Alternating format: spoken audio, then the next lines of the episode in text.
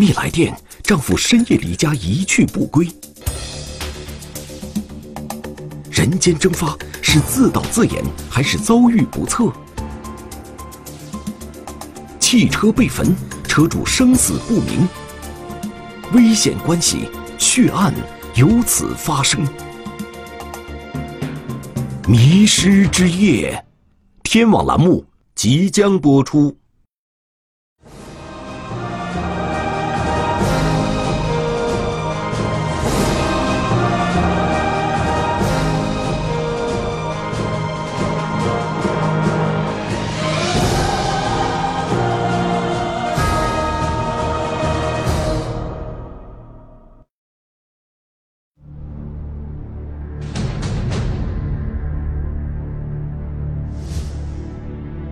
二零一七年五月十三日下午，山东省临沂市诸葛城村的一处民宅被警方封锁了。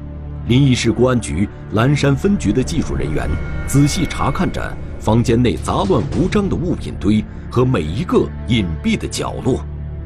这是一次地毯式的搜查，他们要寻找一名失踪者的蛛丝马迹。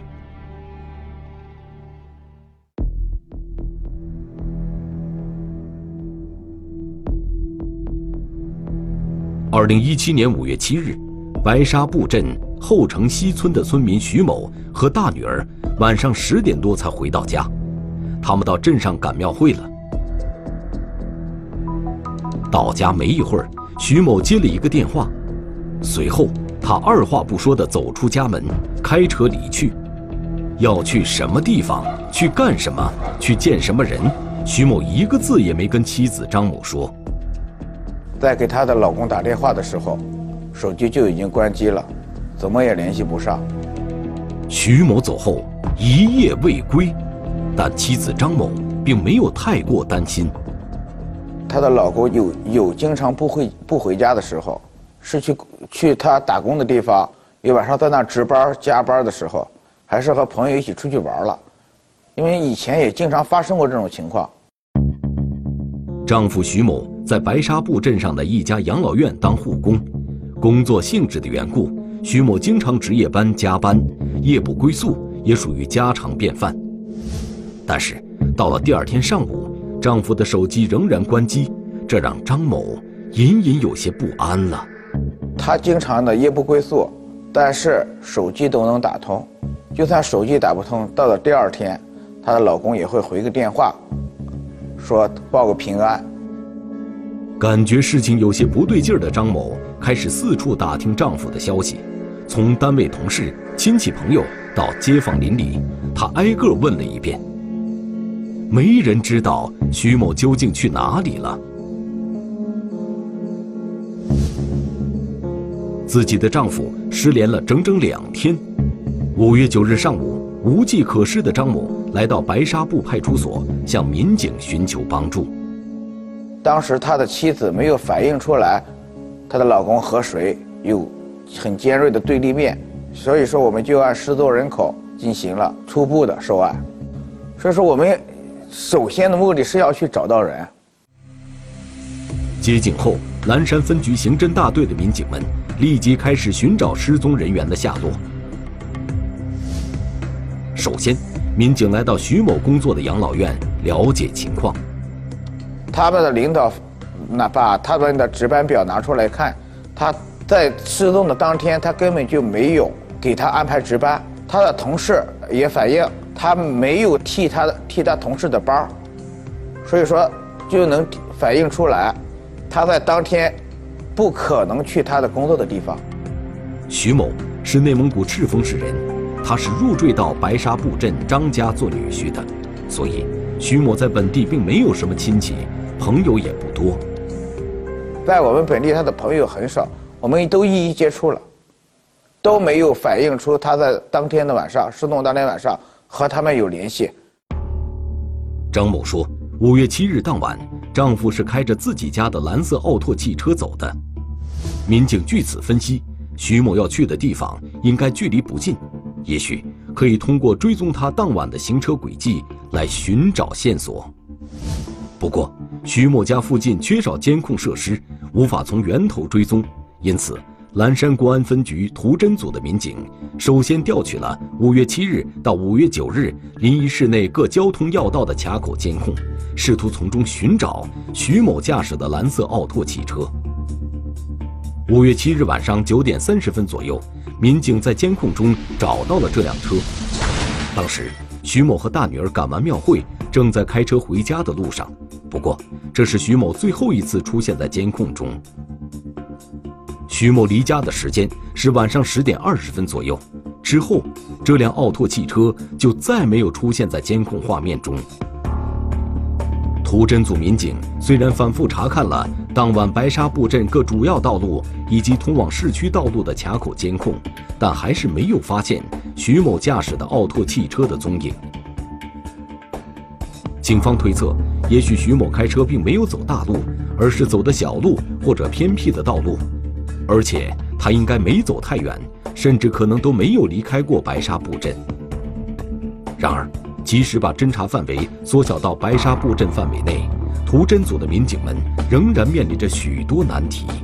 用农村监控那个包括天网条件，确确实也也存在不是很完善的时候啊，也就是个人家安的超超市啊、卖店啊、呃商店啊，呃重要的那个路口啊，有可能咱们村里安的那个天网。农村很多的很多的岔路口、小胡同。你把能覆盖的说可能他车能过去的地方，我们都要调取监控，回来慢慢的去看。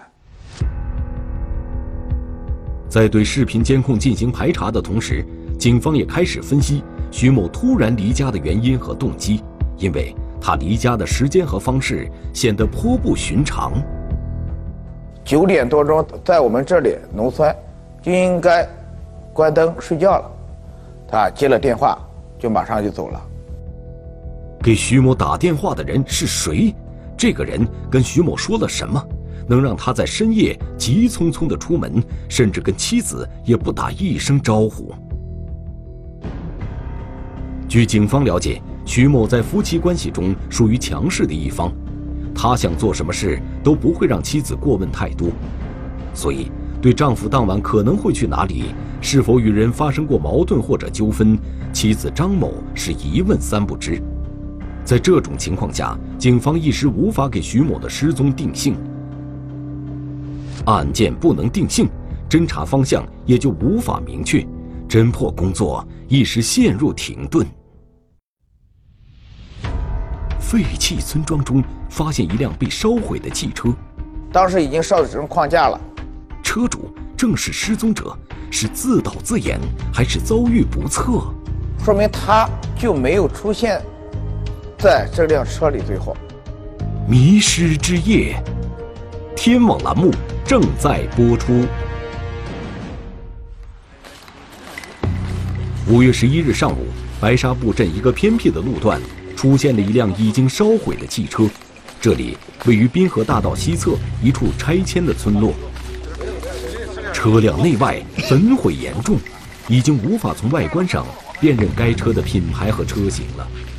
烧焦了，当时已经烧的只剩框架了，车是什么颜色的已经发现不了了，没有看不出来了。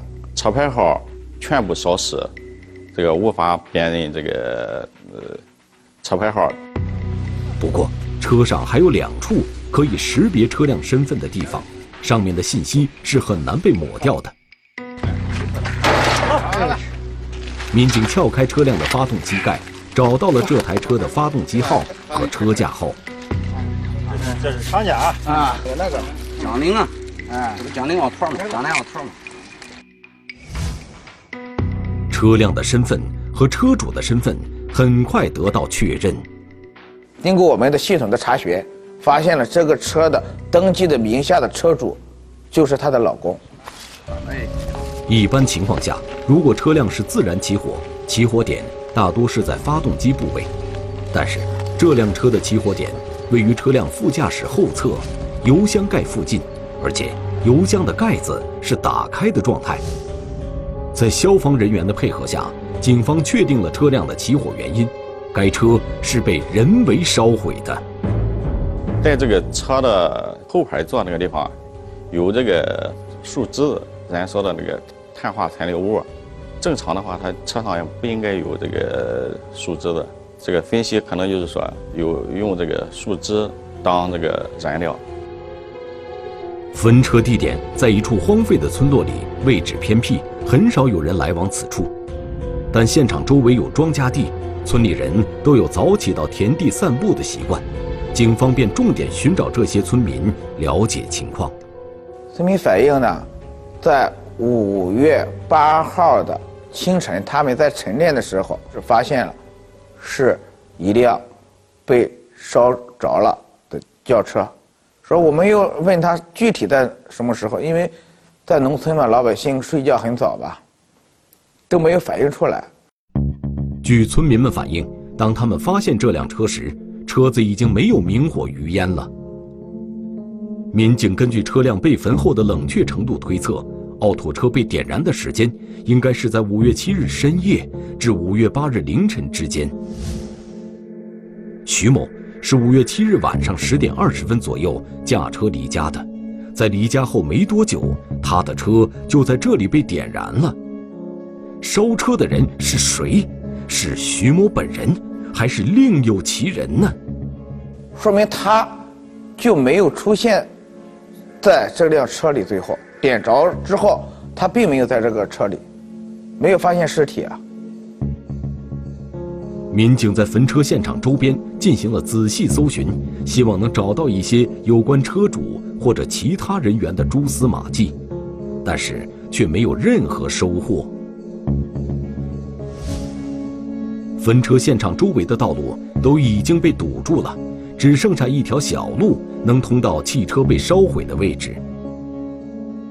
当时的路都是状况非常这个复杂，只有这一条路，这村庄东侧一条路。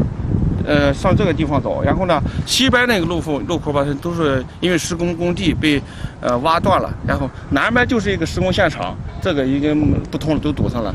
东边是一个林地，呃呃，坟墓比较多，然后基本上没有人到这个地方，这个地方比较这个呃杂草丛生，比较隐蔽。现场，徐某下落不明，他的奥拓汽车又在如此特殊的地点被放火焚烧。这让案情变得更加复杂了。虽然没有直接证据证明徐某已经遇害，但是鉴于案情重大，蓝山公安分局提前启动了疑似命案侦破机制，成立了专案组，全力开展调查。根据目前掌握的情况，专案组做出了几种可能的推测：第一，他外边有欠的钱，有仇人。他自己把自己的车给焚烧了，造成了他失踪的假象。这是他自己躲起来了。第二，有可能他被别人绑架了。还有一点怀疑呢，是不是他给别人有感情纠纷啊，或者有感情上的问题啊？如果徐某是遭人绑架，那么绑匪一定会和他的家人进行联系，但是。在徐某失踪后的这八十多个小时里，徐某的妻子并没有接到任何勒索钱财的电话。如果说真的和他外边有欠的钱，啊，或者被人绑架了，都会要赎金啊。他的妻子从来没有接过任何的对他进行敲诈勒索的短信也好，电话也好。而且从徐某家庭的经济状况来看。他似乎也不太可能成为绑匪图财的目标，不是富裕人，家庭条件很一般，而且他有两个孩子，他又入赘过来的，他的妻子又没有工作，因此专案组排除了徐某被绑架的可能性。那么，徐某会不会是为了躲避债务，自导自演了一出假失踪呢？为了这个失踪人员的他的朋友圈。没有人能反映出来他在外面有欠账的事情，假失踪的可能也很快被专案组排除了。专案组分析认为，第三种也是最有可能的一种情况，就是这是一起情杀或者仇杀案。如果徐某已经遇害，那么他的尸体会被凶手藏在哪儿呢？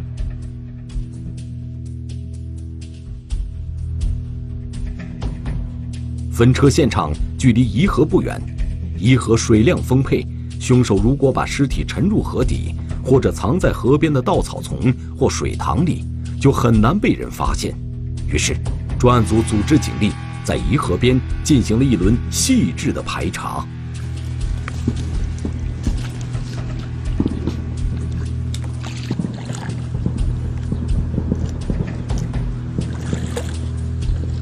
我们的侦查思路去去河边去看看有没有发现的疑似尸体啊，是否能发现这个失踪人员。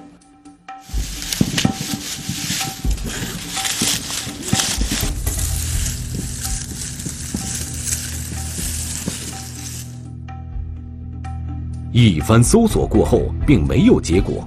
民警又走访了经常在河边活动的村民，也没有得到任何有价值的反馈。因为河里面有很多打鱼的，有很多划船的，都没有发现有类似于尸体。人员失踪，车辆被烧，活不见人，死不见尸。下一步，警方该从哪里入手侦破呢？行车路线诡异，难道是做贼心虚？这就很不正常了。有大路不走啊，为什么要走走小路啊？谁在开车？无法判断。具体是不是这个人驾驶，咱那时候当时不清楚了。迷失之夜，天网栏目正在播出。徐某的汽车被发现后，蓝山警方将情杀或者仇杀作为该案的重点侦查方向。专案组开始深入调查徐某的家庭关系和社会关系。在夫妻关系中，徐某的妻子曾透露过，丈夫经常在外留宿，却不让她过问，而且她也不知道丈夫的交际圈子都有什么人。专案组感觉徐某在刻意隐瞒什么，他与什么人的交往需要小心翼翼呢？他的朋友都说，知道有他在这里有一个姓乔的一个女性，关系比较暧昧，他的同事。反映出来的是，经常的看到这个失踪人员和乔一起叫着大家同事啊一起吃饭，表现出来的感给别人的感觉是关系不是一般普通朋友的关系，但是只能去怀疑。徐某从外地过来，在当地的社会关系非常简单，但是这名姓乔的女子。却与徐某交往密切，外人怀疑的两人之间的暧昧关系可能确实存在。乔某也许就是找到徐某下落的关键人物，于是，警方将侦查重点转移到了乔某的身上。另一方面，在确定了奥拓汽车被焚毁的时间范围后，图侦组民警从焚车现场向外辐射进行视频侦查，希望能查到奥拓汽车的行驶轨迹。以及它是从哪里出发的？开着车只能有一条路能进去这个村庄里面，说我们就根据这一条路去调查，去调取监控，发现他什么时候进来的。但是焚车现场及其周边都属于拆迁片区，监控资源少之又少，所以图侦组民警决定以徐某家所在的后城西村为起点。以焚车现场所在的废弃村庄为终点，全面排查这两个点之间的所有社会监控。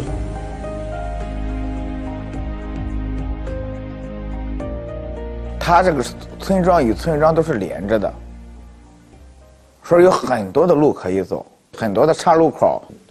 呃，成立了专门的图侦组，啊，侦查人员有二十四五人组成，啊，当时因为涉及到。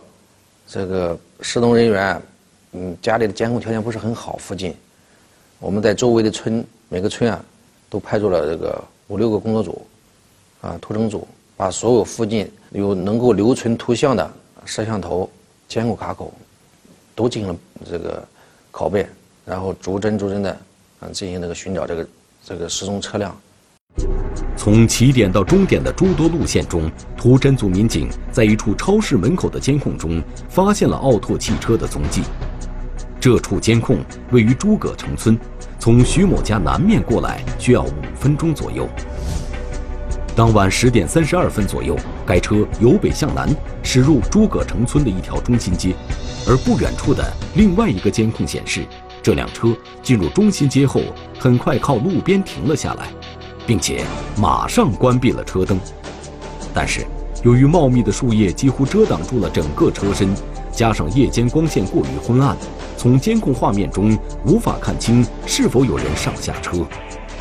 具体是不是这个人驾驶，的那时候当时不清楚了。在随后的很长一段时间里，这辆车始终保持着熄灯的状态，直到五月八日凌晨零点十六分左右，车子才再次启动，随后驶出了监控画面。从停车到离开，徐某的奥拓汽车在此停留了将近两个小时。专案组判断，徐某在深夜专程来到诸葛城村，一定是去见了某个人。这个人是否和他的失踪有关呢？另外，车子再次启动后，不合常理的行驶路线，也让专案组民警觉得十分可疑。根据监控，我们去去的实地去看的时候，他走的就是小胡同。他本身他完完全全可以走大路，直接上到大路以后就可以走了，顺着小胡同去走，这就很不正常了。有大路不走啊？为什么要走走小路啊？他没有走南北大道，而是拐向了西侧的小巷，没有向南北正常的属于路走。明显是规避路上的监控摄像头。已经是深夜了，奥拓汽车既没有朝北边徐某家所在的后城西村方向行驶，也没有走常规的大路，而是往离家越来越远的西侧小路上驶去。是徐某还有其他的事情要办，还是车中另有玄机？在对徐某停车位置的实地勘查中，民警发现这里紧邻一个巷口。巷子里住有几户人家，徐某深夜至此是来见人还是接人？这条巷子里的几户人家随即成为案件调查的关键一环。通过信息汇总，专案组获知与徐某关系暧昧的乔某就住在这条巷子里面。此刻，所有的疑问都归集到了这个乔某的身上。乔某一家四口，丈夫张某印是一名农民。他们有两个不到八岁的孩子。如果像专案组所推测的那样，徐某深夜来到这个巷口是去了乔某家，那么他是为了什么事？而张某印又是否知道妻子与徐某的关系呢？这时，图侦组的民警找到了当晚奥拓汽车的又一个影像：从诸葛城村巷子口离开十分钟后，这辆车开到了西南方向的西安境村。五月八日凌晨零点二十六分到零点二十七分左右，徐某的奥拓汽车由北向南从西安境村这两个路口经过。这个时候，司机踩了刹车，通过前方的玻璃和后玻璃窗，清晰的可以看见副驾和后排没有乘坐人员，应该只有驾驶一人。监控画面显示，此时的奥拓汽车里只有一名驾驶员。他的头部略低于驾驶座的头枕。根据奥拓汽车的车型特征，专案组推断此人身高在一米六到一米六五之间，而徐某的身高在一米七以上，所以警方认为这时驾驶奥拓汽车的并不是徐某本人。从行驶的方向上看，这辆车当时正驶往焚车现场。开车的人是谁？而此时徐某又在哪里？嫌疑车辆路边停靠，却不见有人下车。假如说有尸体，他会抛尸啊。危险关系最终酿成血案。失踪人员徐某某被她的丈夫给杀害了。迷失之夜，天网栏目正在播出。从西安泾村到焚车现场，依次要路过小江村和义和关庄村。视频侦查的范围和距离都缩小了，图侦组民警继续围绕焚车现场逆向追踪。在义和关庄村的一条小巷内，民警找到了一处民用监控探头，刚好可以拍摄到通往焚车现场的必经之路。这个监控点距离焚车现场只有四五百米，距离西安境村的监控点不过三公里左右。五月八日凌晨，奥拓汽车由北向南驶离西安境村。从方向上判断，这辆车应该很快就会到达焚车现场。按正常情况下，三五分钟它就应该经过这个路口了。但是我们调取的相应的时间段没有发现这辆车经过。奥拓汽车经过西安静村的监控点后去了哪里？他是否继续向南行驶了？图侦组民警认为，要到达焚车现场，必须要经过这里。所以我们就继续的往后看，大约过了有半个多小时，这辆车才出现在我们的监控当中。奥拓汽车五月八日零点二十七分从西安静村的监控探头下通过，直到零点五十八分左右才在义和关庄村的这个监控画面中出现，间隔了三十一分钟。五分钟的车程，他走了半个多小时，三十多分钟。那这个时间段发生了什么？按正常的速度，他应该行驶到这儿，但是一直没过来。在咱推测当中，肯定是在路上有某阶阶段进行停留了。所以说，我们又反过头来又找他必经路上的中间这个这些点，看看有没有监控能照到这个辆车。西安静村和义和关庄村中间是小江村，在小江村一处沿街监控中，图侦组民警发现了一辆形迹可疑的车辆。监控显示，零点三十分左右，一辆疑似奥拓汽车的车辆靠路边停了下来，关闭了车灯。由于光线昏暗，监控中不能完全看清可疑车辆的外形，但是从距离和车速判断，这辆车应该就是徐某的奥拓汽车。车了停二十多分钟，没有发现车里边的人下车，这是一个很关键的。假如说有尸体，他会抛尸啊，对不对？啊，他把一些一一些犯罪的物物证啊这些东西他抛掉，他也要下车呀。所以说他停车的这二十多分钟当中一直在车里待着，所以说我们我们也很纳闷，这到底是什么原因啊？就在民警对此百思不得其解的时候，新的情况出现了。大约过了二十多分钟，有一辆摩托车过来，过来以后，到快到这辆奥拓车的时候，明显的有刹车，因为它的后尾灯亮了，有刹车。但是这辆摩托车没有停下，这个奥拓车接着打着了，打着了火，跟着疑似就跟着这辆摩托车。再次回看义和关庄村的监控，零点五十二分十三秒左右，一辆摩托车经过这个监控探头，它应该就是与奥拓汽车伴行的摩托车。十三秒之后，奥拓汽车也经过了这个监控探头。车就直奔咱们那个焚烧焚车现场。这个最后一个卡口的时间，在录像看的一个灯光一闪的时间，离现场大概有四百米左右。在调查中，专案组获知，摩托车是乔某丈夫张某印的日常交通工具。结合其他线索的研判，专案组认为张某印和乔某具有重大作案嫌疑。前期的工作已经做的基本上很扎实了，该排除的东西都已经排除掉了。那唯一的有嫌疑的就是乔某某一家人，说是我们领导有个大胆决定，先把他们两两两个人控制好嘛。控制好了以后，再进行他一个审讯吧。二零一七年五月十三日，在徐某失踪整整六天后，专案组对张某印和乔某依法进行了传唤，同时对他们的住所依法进行了搜查，从屋内到屋外，每一处可疑的角落。每一件可疑的物品都没有逃过民警的眼睛。终于，在客厅的一个角落，技术人员有了发现。在他住宅一楼房间内南墙的地方，发现了血迹，血迹是那种甩溅状的。在乔某家屋顶，一截枯木以及码放在上面的砖块。也引起了技术人员的注意。在砖块之下，枯木的空隙里藏着一个盛满了水的机油桶。技术人员将桶里的水全部倒出后，出现了一把已经有些变形的水果刀。审讯室里，面对民警的提问，张某印默不作声，但是乔某却哭声不断。因为正常人，我们抓获过来以后，没有事情的话，他不可能表现的这么紧张，去发抖啊，去哭啊。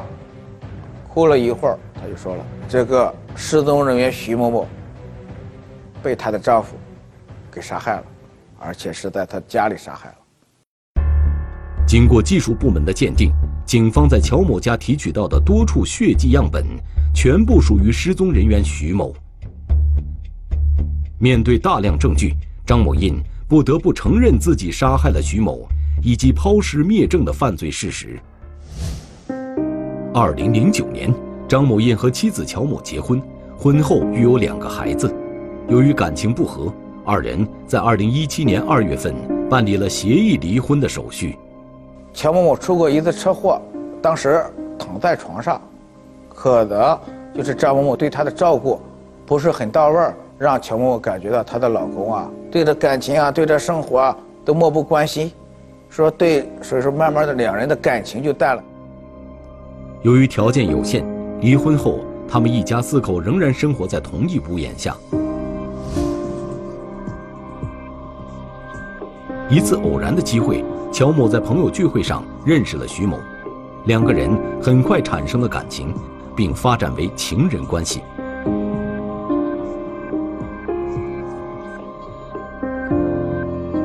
二零一七年四月，乔某发现自己怀上了徐某的孩子。徐某非常希望乔某把孩子生下来，但乔某却不想要这个孩子，两人为此经常吵架，感情也渐渐趋于冷淡。就在这时，张某印向乔某提出了复婚的请求，乔某经过考虑后同意和张某印复婚，并将自己怀有徐某孩子的事告诉了张某印。乔某某的老公就是一个很本分的一个。农民，那说那你你把孩子打掉，我不计前嫌。我们因为有两个孩子了嘛，还要继续过日子吧。二零一七年四月，乔某和张某印办理了复婚手续。乔某以为他和前夫复婚后，徐某就会打消要孩子的想法，但没料到徐某却依然态度强硬，一再纠缠威胁乔某，要他把孩子生下来。对此，忍无可忍的张某印决定。和徐某当面沟通解决此事。五月七日晚上，张某印打电话给徐某，约他到自己家中谈判。徐某接了电话后，立刻驱车赶了过来。张某印和徐某两个人第一次坐在一起。张某印说，他和妻子已经复婚，于情于理都不能让妻子把徐某的孩子生下来。但是徐某却坚持要乔某生下这个孩子。小孩打掉怎么样？就弄死，我老婆不行一个，我要给他跪，他他要说不行。徐某态度强硬，谈判破裂。就在徐某转身准备离开时，怒不可遏的张某印拿起手边的一把水果刀，刺向了徐某。我随时休息一觉，就听到下面有动静，我就下来了。我就看到小红来脚床脚放这啊，头的那的。很难吃啊！我就求着叫他叫他救他，他跟我说不救，他说救了俺以后俺就俺小孩都完了。他说还要不死，回来就把两个小孩都给弄死，还有我。据张某印交代，在将徐某杀害后，他让乔某驾驶徐某的奥拓汽车到义和关庄村的路口等他，张某印则用自己的摩托车将徐某的尸体运到离家不远的一个隐蔽的涵洞内抛弃，之后。他与乔某会合，一起来到焚车地点，将徐某的奥拓车焚毁。他开谁车堵的？这是个那个。他干什么去了？他光开车。他开车上哪去了？上那个大家不是车线那我就去了。啊，上那等你的？哎，对。在这场婚外情引发的血案中，三名当事人没有一个人可以说自己是无辜的。徐某身为丈夫和父亲。不顾家庭和责任，玩火自焚。张某印面对徐某的威胁，不是通过法律途径保护自己和家人，而是用最极端的方式解决问题，害人又害己。乔某在两个男人中间左右摇摆，引祸上身。最终，他腹中的胎儿根据本人的意愿做了人工流产。中华人民共和国公安部 A 级通缉令。陈宇，男，一九七一年十一月二十九日出生，户籍地河南省信阳市罗山县周党镇中心街，身份证号码四幺三零二八一九七一幺幺二九四七三二。该男子为重大盗抢骗犯罪在逃人员，公安机关希望社会各界和广大人民群众及时检举揭发盗抢骗等违法犯罪活动，发现有关情况，请及时拨打幺幺零报警。